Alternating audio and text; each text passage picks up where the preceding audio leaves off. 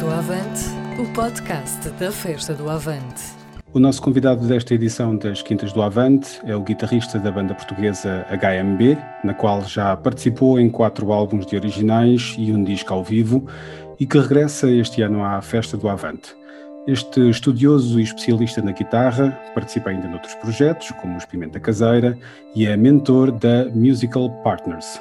Nos próximos minutos falamos com Frederico Martinho. Sejam bem-vindos às Quintas do Avante.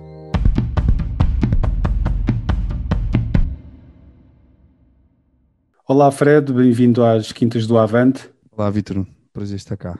Vamos já aqui ao último disco dos HMB, que foi lançado este ano. No, nos discos precedentes, os HMB, o HMB, aliás, o Sente e o Mais, há uma nota comum que é uma descontração alegre, chamemos-lhe assim, que se manifesta nas letras, também na música, uma vez que o vosso estilo musical até se presta a isso, como se espalhar a alegria fosse uma espécie de missão. Este não quando lançam um disco em que o pano de fundo é de facto mais melodramático, mesmo nas músicas com mais vivacidade. O que é que aconteceu entretanto, ou seja, dos discos anteriores para este, que justifique esta incursão? Os, todos os discos da HMB foram um espelho do que, do que os HMB são nessa fase da vida, não é? Em que, em que gravámos os discos. Portanto, não mudou nada. Na verdade, o disco melodramático é um espelho do, do que os HMB eram e do que o Weber, enquanto uh, mente criativa, digamos que maioritária da, da obra da HMB, especialmente no que diz respeito às letras, do que o Weber estava a viver no ano 2019. Uh, coincidentemente, acho que estávamos, não todos, mas uh, tivemos um ano 2019 atribulado. Por estranho parece, passávamos que o ano de 2019 tinha sido duro, depois quando chegámos a 2020 vimos que tinha sido canja mas deu origem a esse disco, ao melodramático, uh, que saiu em 2020, nós resolvemos lançar uh, em maio de 2020, portanto, dois meses depois do, do arranque da toda esta situação de pandémica, arriar da sociedade, todo o tecido da cultura que nós conhecíamos uh, estava parado, mas nós decidimos lançar o disco um, e ele é, ele é, meramente um reflexo, ou seja, não mudou mesmo nada. Quando nós gravámos os outros, os outros discos, uh, os outros discos também estão carregados de canções não tão alegres. Não chegaram a ser singles, mas mesmo alguns dos singles são, são canções assim mais duras, mais, mais pesadas. A canção Não Deixes Partir, a canção Peito, são canções introspectivas, introspectivas de certa catarse. E neste disco aconteceu isso. E este disco também, melodramático, está. Uh, uh, se ouvirem o disco todo, o disco na reta final é super positivo, é super. É como se houvesse uma rendição do personagem que está ali retratado ao longo do, do disco e ele acaba numa nota super uh, positiva que as pessoas identificariam mais como HMB típico. Mas é só isso, é um, foi só, só mesmo um espelho do que os HMB estavam a viver. Ou seja, há ali um, um tratamento de temas que são de caráter mais uh, pessoal do próprio Weber uhum. e, e ao fim e ao cabo acaba nessa redenção. Um, uhum. Neste disco também há uma assumida exploração de, de, outras sonoridades, não que não fizessem já nos discos anteriores, mas uh, no melodramático isso é mais claro. Isso foi um, também um objetivo vosso, um desafio que se colocou, uma coisa que surgiu na, na feitura do melodramático? Foi, uh, somos todos somos todos músicos atentos e, e jovens atentos ao que se passa, apesar de não sermos assim tão jovens, somos todos pais estamos noutra fase da vida, mas mantemos-nos muito atentos e permeáveis ao que se passa. E curiosos, que é das coisas mais importantes para, para a longevidade, seja ela biológica, seja de profissão, seja de ofício, seja. Uh, temos de nos manter curiosos. E, e entramos por aí dentro, fomos à procura de novas abordagens, novos, novas instrumentações, novas técnicas de produção.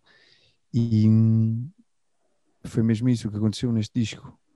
Esse, o resultado final eh, satisfez-vos?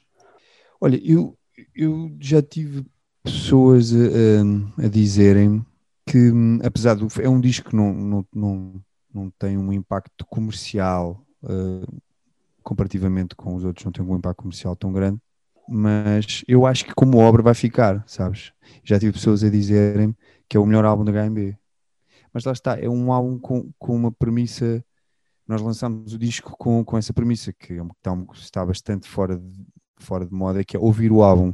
E para se perceber, perceber essa obra tem que se ouvir o álbum, é preciso tempo, é preciso querer digerir um, e fazer a viagem. Quem fez a viagem chegou a essa conclusão. Eu, por acaso, acho que acho que é um, é um dos melhores, não sei se talvez seja o melhor álbum, enquanto conceito de álbum, para mim, do que é que é um álbum, uma viagem, uma história, um retrato, acho que é mesmo bem conseguido. E, temos um, e tomámos um risco enorme, porque nós quando, quando lançámos e apresentámos o single pela ordem que queríamos apresentar, que era, ou seja, a perspectiva da história da escuridão para a luz, não podíamos apresentar um single, se queríamos contar a história, não podíamos começar pela luz, não é? Começar por uma canção alegre, claro. ou mais aberta, porque elas estão lá tínhamos que contar a história. E assumimos esse, rico, esse risco, lançámos uh, o tema melodramático da no disco, uh, que teve até uma, uma recepção bastante interessante, mas, mas sabíamos que havia um risco porque não é o típico é que as pessoas estão à espera de ouvir, mas enquanto artistas tínhamos que o fazer, era a coisa que queríamos fazer e fizemos e tivemos o privilégio de poder fazer. Então, Foi algo também que vos possibilitou levar-vos para um espaço musical de, diferente relativamente àquilo que tinham feito até então. É, exatamente. É exatamente. Okay. E, e houve, houve quem, quem, tenha feito essa viagem connosco e outros que não, não fizeram, mas é normal, isso, isso é, é preciso aceitar. Olha, os HMB são não só uma banda portuguesa que trabalha predominantemente a soul e o funk, mas também, e aqui serão certamente uma raridade, que fazem, trabalham estes estilos em português. Uhum. Que significado é que isto tem para vocês? É, há alguma dimensão uh, especial no facto de assumirem este, trabalharem este estilo, mas na, na, vossa língua materna? Sim, antes de mais, assim, uma gratidão e um privilégio incrível por termos começado uh, o percurso há mais de 12 anos. O primeiro álbum saiu em 2012, sim, portanto o álbum em si, a vida pública da HMB está praticamente a fazer 10 anos, mas existem vários, vários anos para trás de bastidores. Portanto, antes de mais, uma gratidão gigante por podermos ser nós próprios. E orgulho à mistura, porque eh, esta coisa dos estilos musicais não se escolhe, a pessoa tropeça numa coisa, apaixona-se e depois não consegue sair de lá. Uh, ou, ou, melhor, se quiser ser verdadeiro, tem, tem que ser fiel e tem que, e tem que mostrar o, as verdadeiras cores, não há outra hipótese. Portanto, para nós, nós nem pensamos muito em estilo, sabes? A gente junta-se e começa a tocar e as coisas são assim há momentos em que se tivessem, se o público estivesse numa sala com os HMB, nós se calhar havia momentos de, de, sei lá, de improvisação que não iam reconhecer onde é, onde é, que, eles, onde é que eles estão a ir. Estávamos meramente a, a ser nós próprios. Um, mas eu acho que, respondendo à tua pergunta, sim, gratidão e orgulho, porque o percurso já, é, já é longo, ainda estamos cá e continuamos e acreditamos que vamos estar já nos apercebemos do, do, que é, do que é que é uma carreira, que as coisas flutuam como a, como a bolsa, não é? Como as bolsas e os mercados de valores e as coisas flutuam, mas há, há, há bens que ganham um, um lugar especial no, nesse mercado e neste, e neste, caso no coração das pessoas. E tem sido uma viagem incrível, na verdade. Sempre podermos ser nós próprios e temos uma viagem longa, é, é incrível. No teu caso, como é que acabas por vir por te cruzar com, com o funk e com a soul e depois uh, acabas nos HMB. Como é que isso aconteceu na, na tua vida, estes dois factos, que presumo que uhum. tenham estado um na base do outro, claro? Olha, o, o RB e, e, o blues vem, principalmente o blues, vem, vem, de muito novo, de criança, praticamente, uh, diria, criança, pré-adolescência. Por acaso, lá está, foi algo que eu ouvi e não consegui desligar mais da minha cabeça disso. Aconteceu felizmente aconteceu várias vezes ao longo da vida esse fenómeno, mas agora cada vez que eu me deparo com, com um input novo que, que me prende e que me, e que me, e que me inspira, eu já vejo isso à luz da minha raiz, né? mas eu comecei muito cedo a ouvir Steve Ray Vaughan e Eric Clapton e acima de tudo esses dois, na verdade. E depois fui fazendo um percurso enquanto instrumentista, comecei a tocar autodidata, aos 14 comecei tarde, e depois fui estudar música, aos 21 anos fui estudar música jazz e entrei noutro, entrei noutro universo altamente relacionado, mas é outro universo. E, e, como é que eu fui dar com os HMB? Por sorte, um dos meus colegas nessa, no, na escola de jazz era o Daniel Lima, que é o, que é o nosso que é o teclista e arranjador, etc. E ele tocava nos HMB, ou seja, eu não sou da, da, da formação original dos HMB, uh, nem eu nem o X, o baixista. Mas ele, ele apresentou-me ao Weber e nós tivemos uma grande empatia logo. Um, depois surgiu a oportunidade, eu cheguei a ver os HMB ao vivo, uh, num clube uh, em Lisboa que se chamava Speakeasy, um bar incrível ali na Doca de Espanhol. Ainda, tá, ainda está lá o, o, edifício, mas já não está lá, já não está o Speakeasy. E pouco depois surgiu o convite, porque o guitarrista um, teve, um, tinha outros, outros planos, e surgiu um convite. Eu fiquei radiante porque sentia que havia ali potencial humano para se fazer algo de histórico, na verdade. E depois, e depois fomos trilhando o percurso assim de uma forma muito inocente. O, o jogo, a plataforma de, de, de, do mercado mudou imenso desde que a gente começou, felizmente. E eu vejo os novos artistas entrarem com, com muito mais pés e cabeça, uh, esteticamente, a intenção que tem no, na conjunção de, de som e imagem. Uh, nós fizemos tudo de uma forma mesmo muito naive e de alguma forma as pessoas sentiram isso. Eh, eu ouvi numa entrevista recente que tu deste que fazes uma avaliação positiva da evolução do cenário musical em Portugal, aliás, ao encontro daquilo que estavas agora mesmo a dizer, em diversos estilos, não apenas naquele que os HMB cultivam, mas uh, queria te perguntar quais terão sido os aspectos que se prendem mais com a evolução do ensino da música que possam ter contribuído para esta evolução? YouTube. Achas que é sobretudo o acesso? Achas que é o acesso que, é acesso, que marca acho muito? Que é okay. é só isso. Acho que é só isso. Uh, não apareceu mais nenhuma escola de jazz que eu saiba e, não, e as pessoas não estão a ter um horário subcarregado de, de ensino de aulas privadas e o conservatório não, não, não, está a ter mais inscrições. Não, não creio que seja isso. É mesmo acesso. Há muito mais acesso para a produção de, de, de como é que se produz. É, toda a gente consegue produzir um disco em casa. Consegue-se comprar instrumentos a um valor muito mais acessível. Com um teclado MIDI consegue-se tocar e com um computador consegue-se obter todos os sons possíveis. Imagina todos os sons possíveis que existem para um teclado, ser, para a utilização de um teclado. Tu tinhas que comprar um hardware, tinhas que comprar um instrumento hum. com, com um computador MIDI hoje em dia e com um laptop tens todos os instrumentos eu acho que acima de tudo é, é sign of times mesmo, é, é incontornável. Há uma evolução gigante, há um acesso gigante. Os miúdos, as novas gerações são esponjas autênticas e, o, e, o, e a linha, a curva de evolução é, é, exponencial. Eu outro dia estive a tocar com, com um músico de 21 anos, estive a tocar, algo não tem nada a ver, estive a tocar jazz manouche, eu sou também apaixonado por jazz manouche, parei-me com a música do Django Reinhardt, também muito novo, cheguei a ver, não sei se conheces, mas o Django Reinhardt era um, um guitarrista jazz, não, não quero dizer nenhuma blasfémia, mas acho que ele era, não sei se, ele, ele ficou famoso em, em, Paris, França, mas não era, eh, não era, não sei se era belga, mas enfim, uh, cheguei a ver o, quem, o músico que fazia parelha com ele, que era o Stefan Grappelli, um violinista, cheguei a vê-lo no CCB, e toquei, eles têm, e é um estilo de música que ele inventou basicamente, que é o jazz manouche, e eu estive a tocar aqui, que é uma coisa que há praticamente embrionária, que praticamente não existe. E eu, durante muitos anos, toquei uh, jazz, tendo como influência base o Django, e fui dar agora com um miúdo de 21 anos que mora aqui em Lisboa, é Lisboeta, aliás, Alfacinha, chama-se Bartolomeu, e é tipo um portento a tocar uh, jazz manus, que é um, um estilo de música super exigente, uh, com uma técnica muito específica, com um instrumento, uma guitarra específica, e ele, ele tem 21 anos e toca aquilo de uma forma inacreditável. E ele está a tocar há ele está a tocar este género de, de, guitarra há um ano e meio. Ok, ok. Ou seja, obviamente o talento está lá, a vontade está lá, mas o acesso está lá. Tem acesso, tem, existe acesso. Já aqui num, num, anterior episódio do Quintas do Avante, em que entrevistámos o maestro Vasco Pires de Azevedo, da Orquestra Sinfonia de Lisboa, ele dizia que se aqui há coisa de 20 anos era difícil arranjar uh, músicos uh, portugueses com um certo grau de, de, enfim, de desenvoltura com os instrumentos.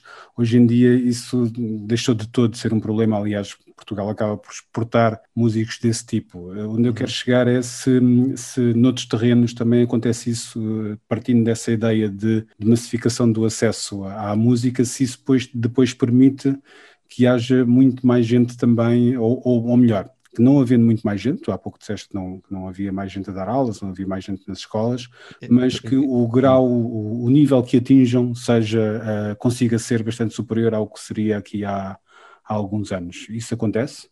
Sem dúvida, ou seja, se eu entendi, se eu entendi, se eu entendi bem a tua premissa, ou seja, se, se, se há muito se mais sinto... gente a tocar, há muito mais gente, há, o nível que as pessoas atingem quando se especializam é maior, no fundo é esta sim, ideia. Sim.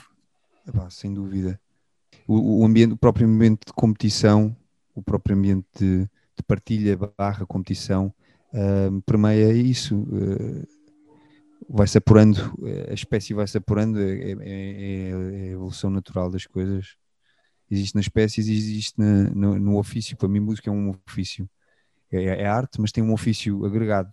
E o nível de instrumentistas em Portugal é elevadíssimo.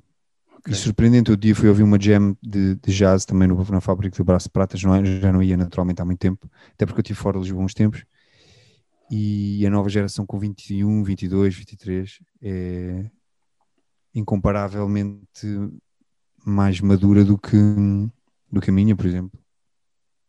Ok. E isto, isto há de se perpetuar para todas as, assim, para todos os géneros, está a acontecer em todos os géneros musicais.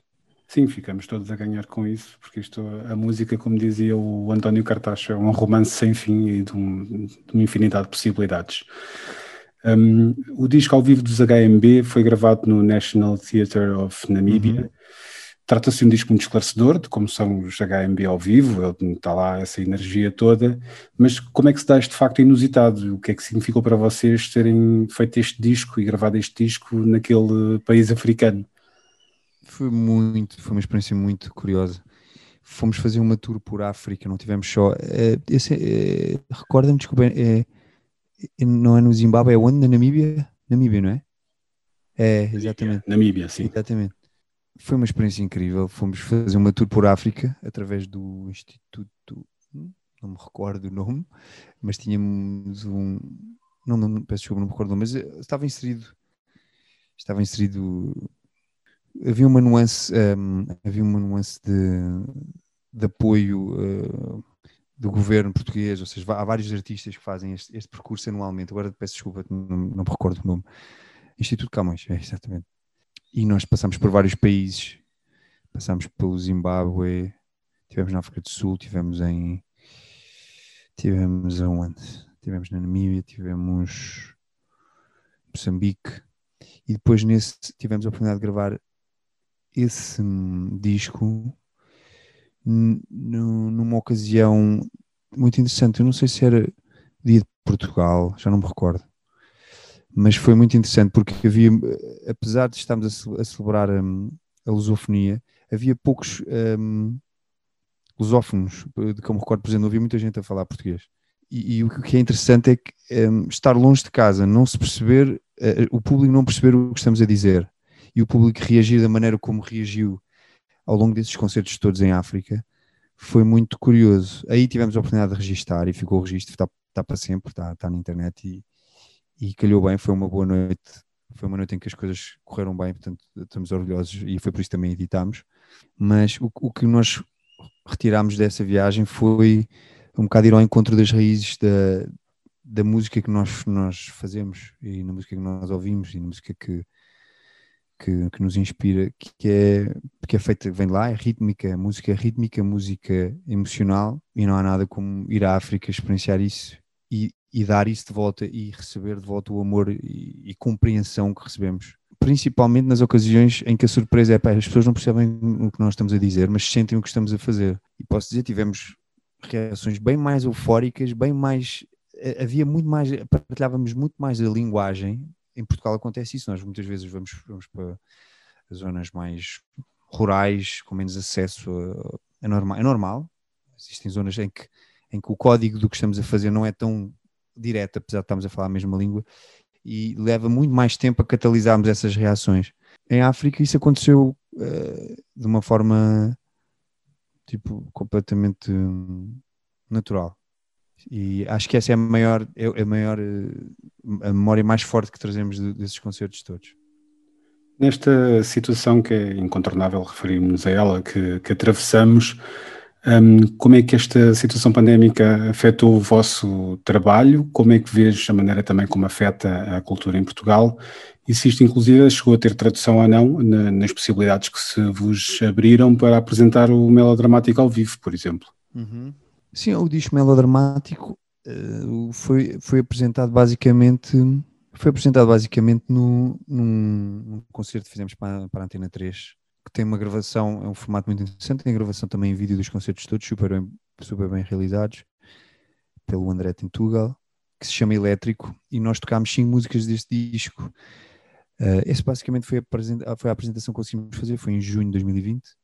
De resto, dos poucos concertos que demos, algumas canções já, já integram a setlist, mas, mas ou seja, isso, isso é, acaba por ser o, o, show dos HMB e as canções estão lá diluídas e, e, e, nós vamos buscar as canções conforme sentimos que elas possam contribuir para, para a setlist, para, para a história que nós queremos contar de um concerto ao vivo, que é completamente diferente de ir fazer uma apresentação ao vivo quando, de, de, um primeiro álbum, portanto, quando se faz um lançamento do álbum, o que, estamos a, o que queremos fazer é essencialmente apresentar o álbum. Foi-nos, de certa forma, foi-nos tirada essa, essa oportunidade.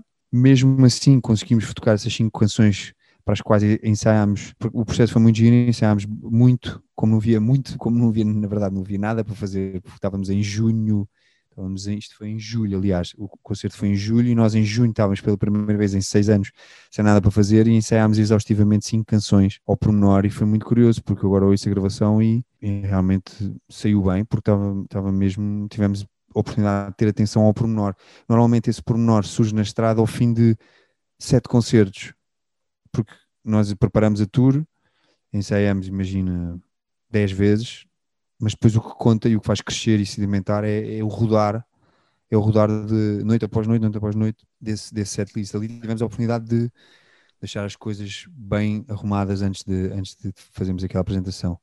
Mas sim, sentimos o impacto, como toda a gente, sentimos o impacto emocional, sentimos o impacto uh, na agenda, sentimos o impacto financeiro e sentimos acima de tudo o impacto na nossa equipa técnica que sim, teve que eu tenho muitos colegas que estavam connosco na estrada e tiveram que abraçar outras profissões neste momento, porque é, são, é um ano e meio, é muito tempo parado. O Avante é o jornal que dá nome à festa, ele sai às quintas-feiras, portanto sai um novo número hoje, eh, no qual te convidámos ehm, a comentar uma notícia e tu escolheste, tinhas-me dito antes de começarmos a nossa conversa, uhum o artigo que fala sobre dois investimentos considerados essenciais, que é a terceira travessia do Tejo e uh, o novo aeroporto de Lisboa. Penso que, tal como aconteceu com outros convidados das Quintas do Avante, peço então que possas dizer algum comentário porque é que essa notícia te chamou a atenção e o que é que te apraz dizer sobre ela. Sobretudo, olha, acesso. Eu tive acesso, acessibilidade, a descentralização um, eu tive a viver durante nove meses fora de Lisboa e percebi pela primeira vez o que é que é ter que entrar em Lisboa numa hora de ponta. Não sabia o que era isso, não fazia ideia. E, e é um, eufemizando, dramático. Um, porque eu até apanhei uma versão leve, porque o trânsito, naturalmente, em, nesta época é menor do que seria, acredito, em 2019. E, e, e um terceiro acesso, não, um terceiro acesso, ah, existe outro ponto, mas enfim, uma, uma nova ponte entre, eles, entre Barreiro e, e Lisboa, ah, parece-me parece super interessante por causa disso, por causa dessa tal diluição de, de, da afluência que parece essencial e são, e são polos de classe trabalhadora que se tem que dirigir e tem que, e tem que, e que se, se pudesse ser aliviada essa carga de, do horário diário que é perdida em trânsito, sou todo a favor, sou todo a favor. E a mesma coisa com, com, com o aeroporto. Antes de mais, eu lembro de ser miúdo e passar. O meu pai vinha-me deixar à escola e passávamos diariamente na segunda circular e eu achava muito giro ver os aviões aterrar. E o meu filho agora, os meus filhos acham muito giro ver os aviões aterrar. Mas é qualquer coisa desconcertante de todo o fluxo, todo o tráfego aéreo passar por cima, pelo meio da, da nossa capital. Eu acho que seria, no mínimo, prudente uh, essa descentralização e, e, de certa forma, até proteção. Uh, mas eu sou totalmente leigo, uh, é, é uma opinião, é uma opinião leiga, lá está, mas que, que, que, me intriga no sentido de como é que nunca aconteceu nada, como é que nunca aconteceu nada ao longo destes anos, quer dizer, que saibamos e que tenha tido um impacto maior. Acredito que tenha caído um parafuso ou outro por aí, mas assim impacto maior que eu saiba não houve e eu achava interessante até por, por todos os postos de trabalho que vão, que vão ser criados na, na, na zona de Alcochete. E acima de tudo a descentralização, o, o polo os polos não têm que só, não, não têm só, só estar concentrados no centro de Lisboa. E foi por isso que chamou-me a atenção, acho, acho que é uma batalha acho que é uma batalha hum, a ter em conta um, isso, com a qual eu me identifico e subscrevo e senti, e senti como disse, tive vários meses a viver fora de Lisboa e percebi mesmo o que é que é o drama da, da entrada e da saída diária e acho que podemos, pode ser feito qualquer coisa extra por isso. Sim. Um, os HMB devem o seu nome a um dos seus elementos, o Weber Marques, é a Weber Marques Band, mas para além do Weber, na voz e de ti, Federico Martinho na guitarra, fazem parte da banda o Daniel Lima nas teclas, o Joel Silva na bateria e o Joel Xavier no baixo. Para o vosso regresso ao palco da Festa do Avante, trazem também uma convidada muito especial, que dá pelo nome de Lena D'Água. Qual Sim. é a vossa expectativa para este espetáculo e o que é que o público pode esperar dos HMB com esta participação especialíssima da Helena D'Água? Olha, a Helena abordou-nos há, há, uns anos atrás e disse: Eu sou super fã, sou super fã, uau, adoro o que vocês fazem. E nós pensámos assim: Uau, todos nós queríamos ouvir a Helena D'Água, nós somos teus fãs. É uma época em que, uma época em que em, em, que os intervenientes da vida pública musical eram extremamente marcantes, havia menos e os, e os que tinham tinham um impacto gigante no panorama e, e na altura eu era um miúdo, portanto quando a Helena D'Água disse isso sobre a minha banda eu fiquei super orgulhoso e sei que todos nós ficámos. Isso ficou, ficou no ar. Uh, achamos que a Helena tem tido um comeback brilhante de, na carreira dela. Lá está o que eu estava a dizer há bocadinho sobre ter uma carreira, não, não, não é a mesma coisa do que ter um single e, e ela artisticamente é, é, super genuína. Ela é, ela é em palco o que é o que é na vida privada. E nós uh, temos um carinho imenso e um respeito gigante pela, pela, pela carreira dela. E nós gostamos de, dessas fusões improváveis porque há sempre imenso a aprender musicalmente. E não só quando, quando colaboramos com quando colaboramos com os artistas e nós fazemos disso a miúdo. Todos os álbuns têm convidados etc e hum, quando surgiu esta, esta ideia de surgiu esta ideia e ela aceitou imediatamente, nós, nós mandámos-lhe uma mensagem e a resposta foi imediata, foi vamos embora. Ela nem perguntou se o que é que íamos tocar, canção é que íamos tocar, qual era a ideia, quantos ensaios, o que é que se passa. Não, disse, bora, vamos tocar. E, e, e resume-se a isso, a que queremos tocar.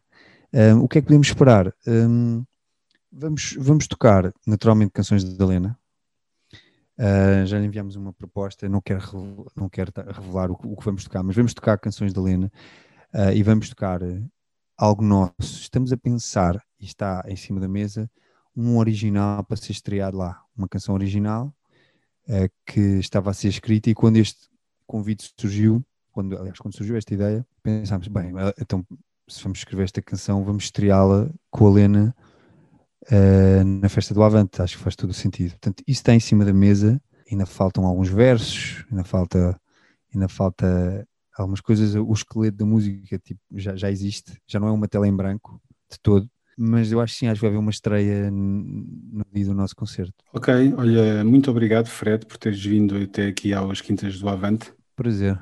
Um, com mais esta bela conversa, despedindo-nos desta edição do Quintas do Avante. Já sabem que se aproxima a passos largos uh, as datas da Festa do Avante, a 3, 4 e 5 de setembro de 2021. A Festa da Cultura, da Gastronomia, da Fraternidade e da Solidariedade. Podem ficar a saber mais de todas as festas que há dentro da festa, na programação, em festadoavante.pcp.pt e também nas páginas das redes sociais. Já sabem também que podem adquirir a entrada permanente para a festa. Procurem na, nos centros de trabalho do PCP, nas mãos dos militantes comunistas, na Ticketline. Fica, ficamos por aqui com um abraço e com o desejo que nos vejamos na festa. As Quintas do Avante, o podcast da Festa do Avante.